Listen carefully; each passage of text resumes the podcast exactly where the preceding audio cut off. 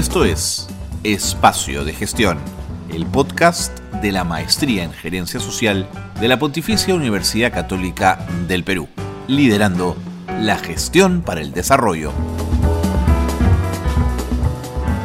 Hola, ¿qué tal? ¿Cómo están? Muy buenas tardes. Bienvenidos y bienvenidas, como siempre, a Espacio de Gestión, el espacio que nos ofrece la Maestría en Gerencia Social para poder abocarnos a mirar los temas eh, vinculados al mundo gigantesco de temas, de riqueza, de enfoques, de miradas que ofrece la gerencia social. Este es un eh, programa que es eh, posible gracias a que la maestría de gerencia social cree y, como, y con ella nosotros también que hay necesidad de hablar de nuevos enfoques, de nuevas miradas para tocar los temas que tienen que ver con el desarrollo de nuestro país.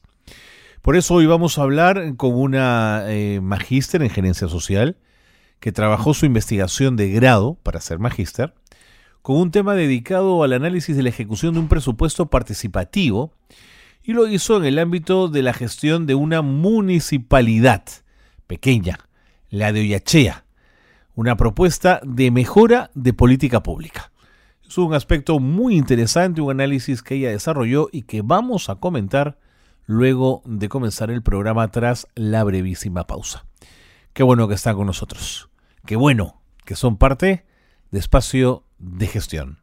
Bienvenidos y bienvenidas.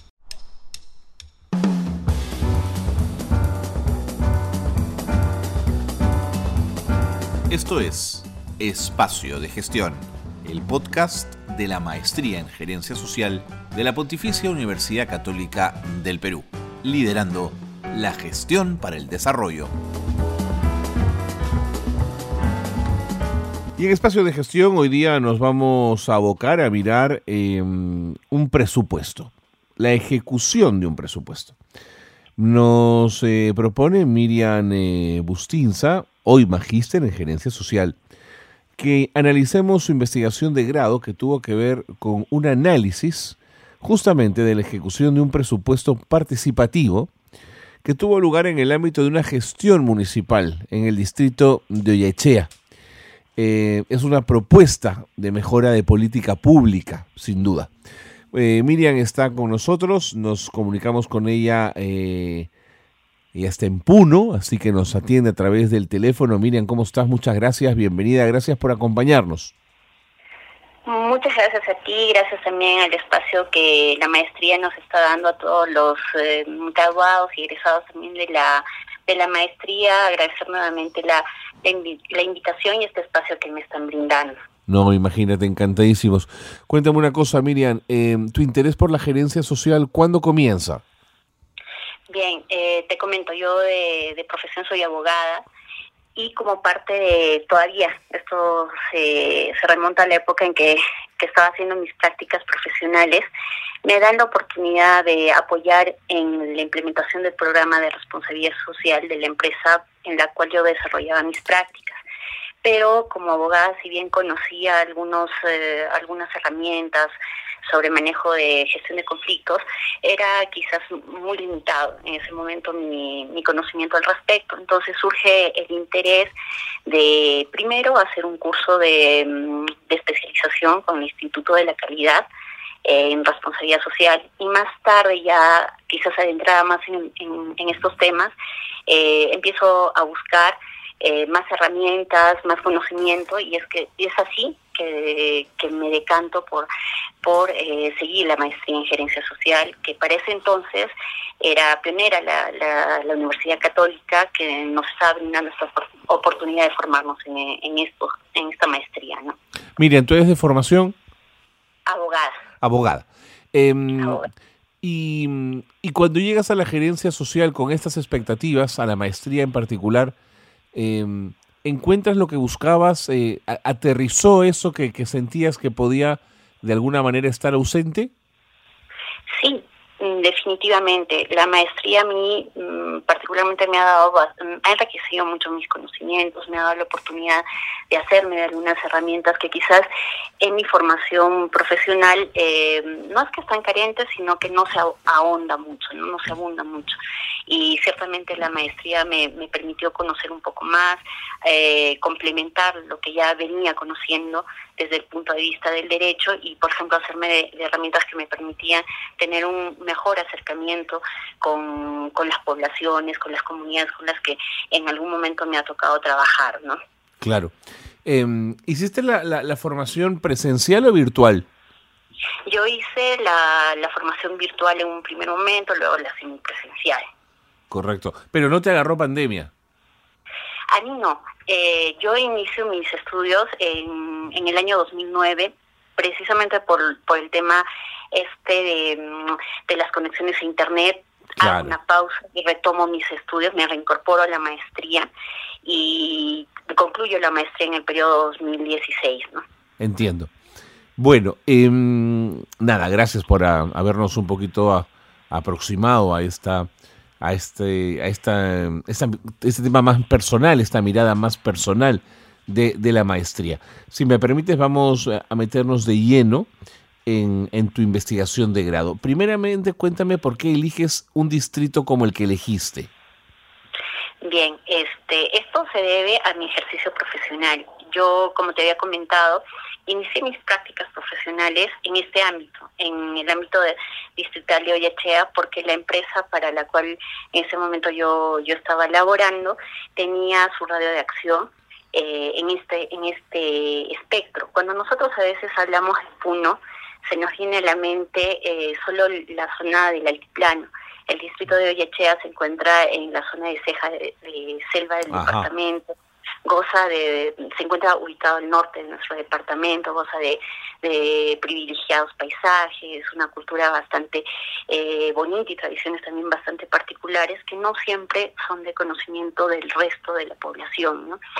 pero que pese a, los ingentes recursos que con los que cuenta, inclusive en, en el tema ya presupuestario, tenían para en el momento en que inició mi investigación una realidad que en la que se encontraban, por ejemplo, dentro de los 30 distritos con menor índice de desarrollo humano. Y son estas las razones que me llevan a, a volcar mi investigación y mi interés en este distrito.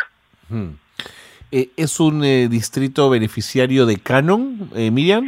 Sí, este distrito, a diferencia de muchos otros de, de la región, mm, percibe tanto canon minero, canon energético, no regalías mineras, aparte de las transferencias eh, que normalmente el Ministerio de Economía y Finanzas transfiere a los gobiernos locales. Lo cual hacía más interesante preguntarse, es decir, con todo ese canon, ¿cómo es posible que estemos eh, ante uno de los 30 distritos más pobres o con menos índice de desarrollo humano, quiero decir? Sí, y precisamente, y mira, debo confesar que cuando yo inicio la investigación, mi idea era genérica, no no iba a aterrizar todavía en el tema del presupuesto participativo, sino que cuando empiezo a investigar veo que ya desde el año 2003 en adelante en estos distritos también ya se estaba aplicando la, la dinámica del presupuesto participativo, es decir, que ya se empezaba a convocar a la, a la, a la ciudadanía para que se interesase en, en, su realidad, en la realidad eh, de su distrito y cómo concretamente podría aportar para mejorarla. ¿no? Entonces son todas estas variables que hacen que, que me, que me empiece a interesar y también que investigue. Digo, pero si esta es una población bastante interesada, con el desarrollo, con la expectativa y la inquietud de querer también este desarrollar el, tema tanto humano como el aspecto turístico, porque este es un distrito que tiene mucho que, que ofrecernos, ¿no? Entonces, por esa razón es que eh, también empiezo a, a, hacer esta investigación. De acuerdo. Eh, cuando uno hace una investigación de grado que está íntimamente ligada con un presupuesto participativo, ¿e-, ¿es un trabajo muy de gabinete, muy de análisis de lo contable o por el contrario, es un trabajo que te obligó más a ir a campo, hablar con las personas, con la comunidad, su involucramiento con el mismo presupuesto participativo. ¿Por qué no nos cuentas un poquito cómo, cómo es la dinámica de la gente respecto a esto, a esta posibilidad de ser parte de este presupuesto? Mira, eh, si bien es yo he tenido que revisar eh, yo me he basado en la investigación en dos tipos de fuentes, tanto las fuentes este, primarias como secundarias. Las, las eh, primarias han sido eh, recabar la información mediante la aplicación de entrevistas en in situ, en la zona. Aparte tenía la, la ventaja de haber conocido el, el el ámbito por el hecho de la aplicación de mi ejercicio profesional en este ámbito, pero también he tenido que recabar información documentaria. Ahora, eh, tener una noción contable, sí, en realidad a partir de esta investigación es que mm, pude entender mejor cómo, cómo se da esta herramienta tanto del presupuesto público y específicamente del presupuesto participativo, porque uno va de la mano con otro. Pero eh, mi interés más que todo era entender a la tanto la población como a las autoridades, ¿no? ¿Por qué, digamos, este no estaba eh, teniendo los resultados eh, de desarrollo tan ansiados este este distrito si este ya ya se estaban aplicando o ya se estaban eh, llevando a cabo estos mecanismos de participación, inclusive el gran interés de la población por, por participar y hacerse de, esta responsabilidad, ¿no? Entonces, eh, sí he tenido que trabajar en ambos ámbitos. En ambos frentes, claro.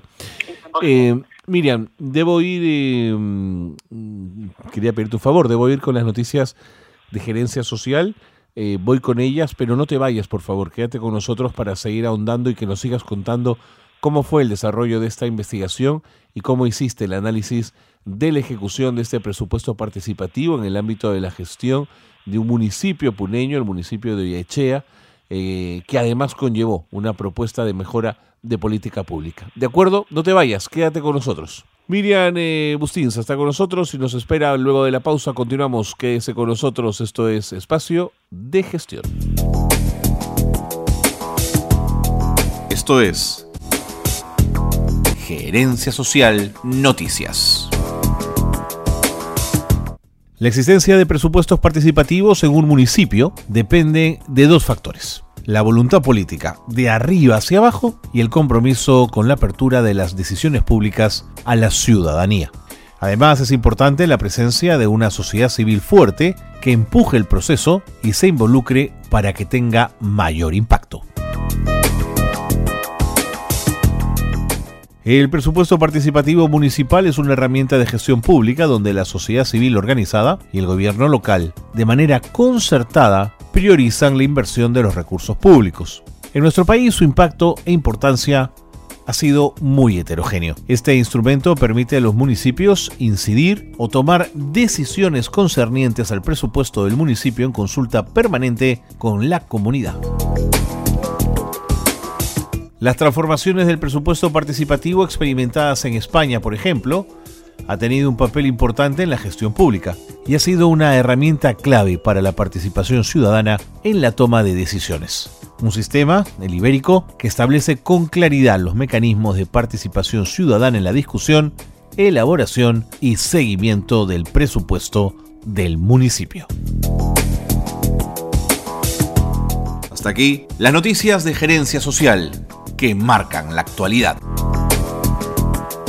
Seguimos en el programa, qué bueno que nos acompañan, estamos conectados con Puno, ahí nos atiende Miriam eh, Bustinza, magíster en gerencia social, abogada, quien eh, trabajó en su investigación de grado el análisis de la ejecución de un presupuesto participativo.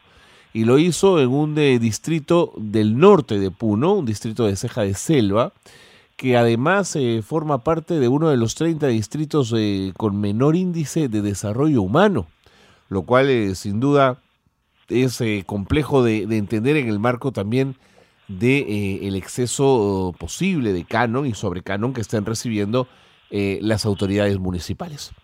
Bueno, Miriam, ¿cuáles fueron los primeros desafíos que te plantea la investigación? ¿Qué es lo que vas encontrando?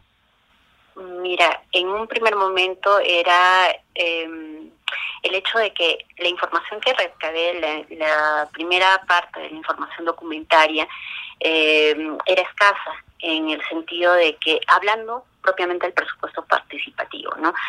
¿Por qué? Porque el Ministerio de Economía y Finanzas em, tiene un aplicativo donde todas las municipalidades eh, van colgando información del proceso del presupuesto participativo y de alguna manera eso ya te da una noción para poder intervenir o acercarte a la población, inclusive elaborar eventualmente tus preguntas de investigación, inclusive preparar las entrevistas. En el caso en específico, este no había esta información y este fue un, un principal este desafío. Otro que la desconfianza, pese a que yo había trabajado en la zona, tenía cierta llegada con algunas personas, eh, el recelo de, las personas de, manifestar algunas cosas. Y de hecho como parte de los hallazgos de mi, de mi investigación era que mm, cuando te preguntas, ¿no? ¿Por qué no se ejecutan efectivamente los, los proyectos de un presupuesto participativo? Quizás en otras realidades serían, inclusive sin necesidad de una investigación, fáciles de responder.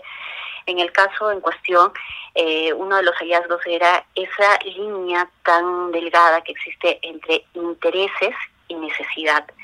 Eh, dentro, mm, nosotros podríamos quizás en algún momento inclusive entender que interés y necesidad podría hasta ser sinónimos, pero estos intereses son aquellos que están, son las cosas que no se dicen, pero que en realidad se demandan es lo que realmente quiero y de lo que quiero sacar un provecho y la necesidad es lo que realmente tengo que atender de manera prioritaria, ¿no?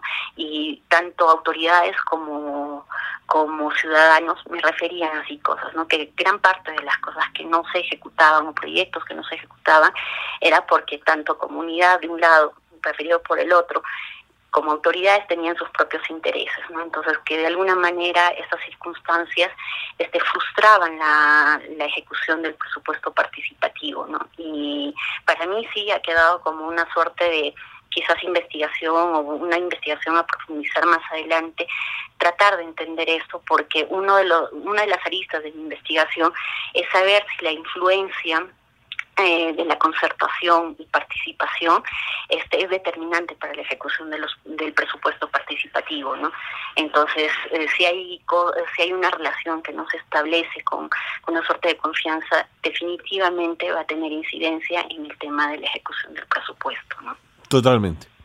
Bueno eh, Miriam y cómo podemos ir abordando las conclusiones de la investigación cuáles serían las dos o tres que tú considerarías más importantes de poner en esta conversación?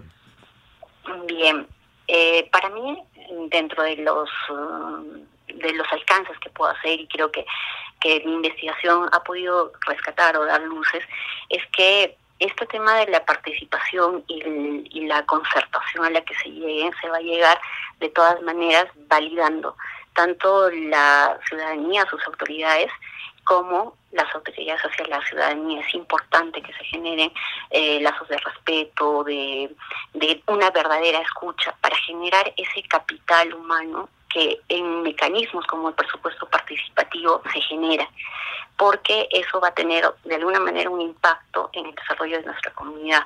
Por otro lado, en, en el ámbito de la institucionaliza, institucionalización de este tipo de mecanismos, es necesario trabajar para que estos mecanismos se acepten no por imposición normativa, no porque nos corresponde hacerlo, sino porque la población considera que es importante eh, incluir estos estos mecanismos, aceptarlos, hacerlos suyos para finalmente este exponer aquellas eh, necesidades con claridad, confianza, porque el beneficio debe ser no para un sector sino para todos. Y finalmente, eh, si bien hay un par de conclusiones más, creo que también el tema de, los criterios de priorización son importantes, porque mm. si bien los criterios de priorización de un proyecto eh, ya vienen dentro de la normativa o establecidos en la normativa, sí es necesario que las personas puedan estar en la capacidad y que se trabaje más o se ahonde más en los talleres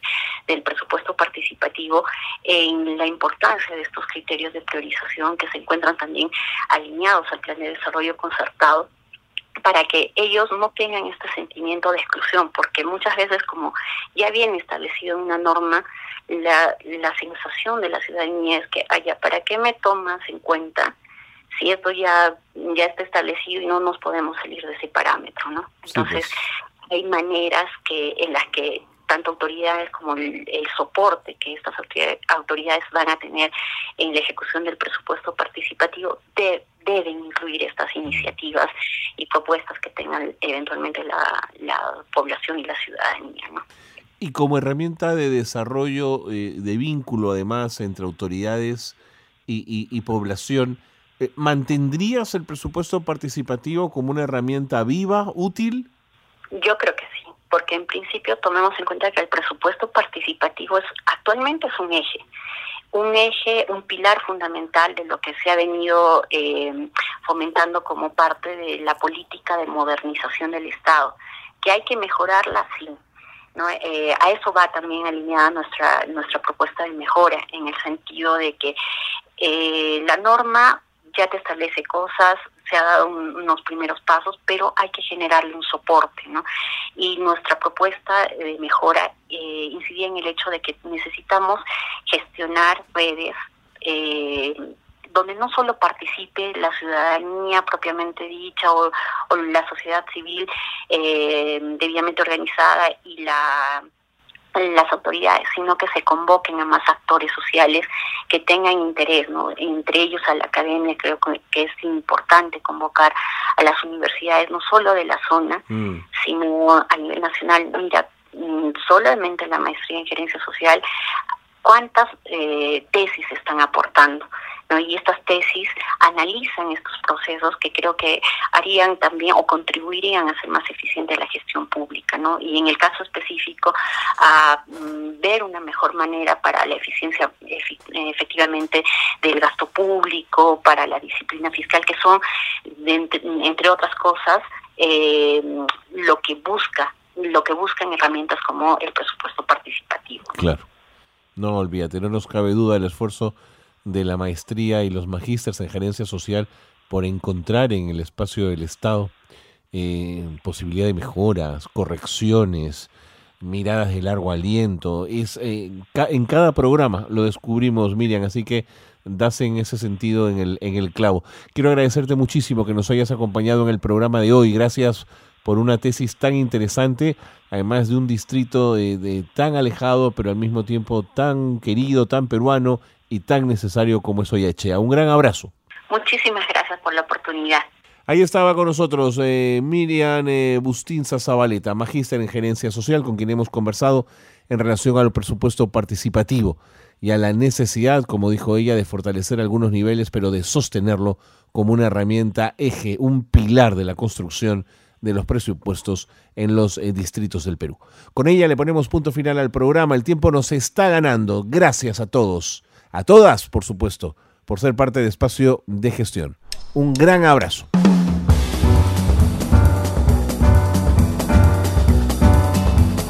Hasta aquí una nueva edición de Espacio de Gestión. La gerencia social liderando la gestión para el desarrollo.